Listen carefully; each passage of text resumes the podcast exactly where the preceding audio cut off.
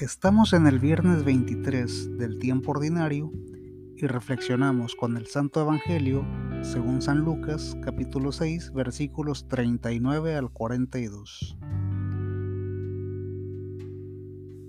Jesús les puso también esta comparación. ¿Puede un ciego guiar a, a otro ciego? Ciertamente caerán ambos en algún hoyo.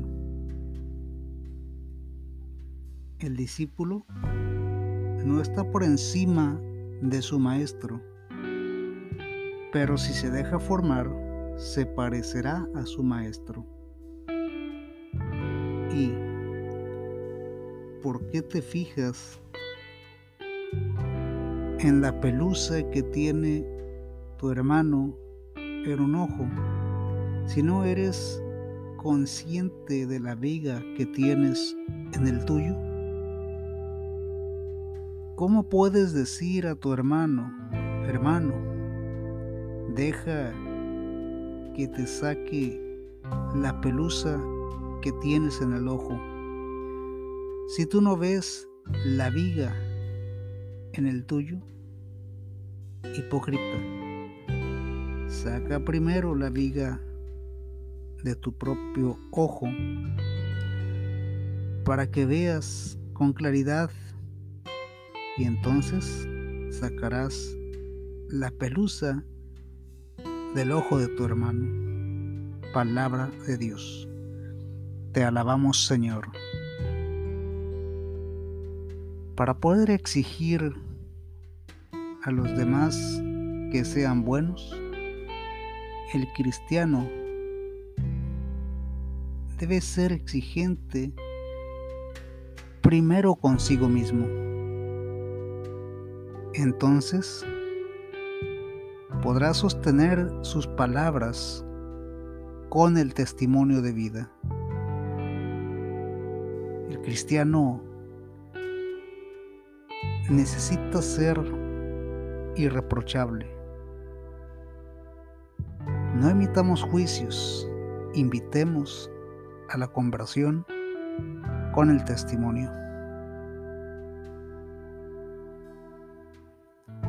La persona cortés cuida su vestir, su apariencia, su palabra y su devoción. Todo lo armoniza con los principios cristianos.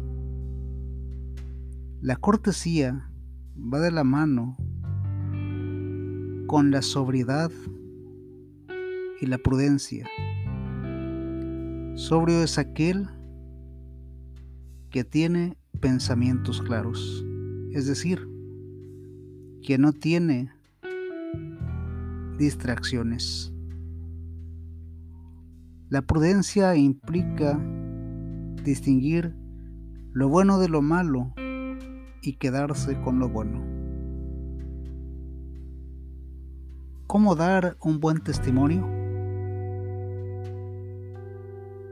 Procuremos no tener distracciones que nos lleven a ser imprudentes. Hagamos siempre lo bueno. El cristiano necesita cuidar su vestir, su apariencia, su palabra y su devoción.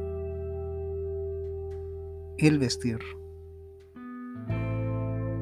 Debe ser sobrio, capaz de no convertirse en distractor para la comunidad.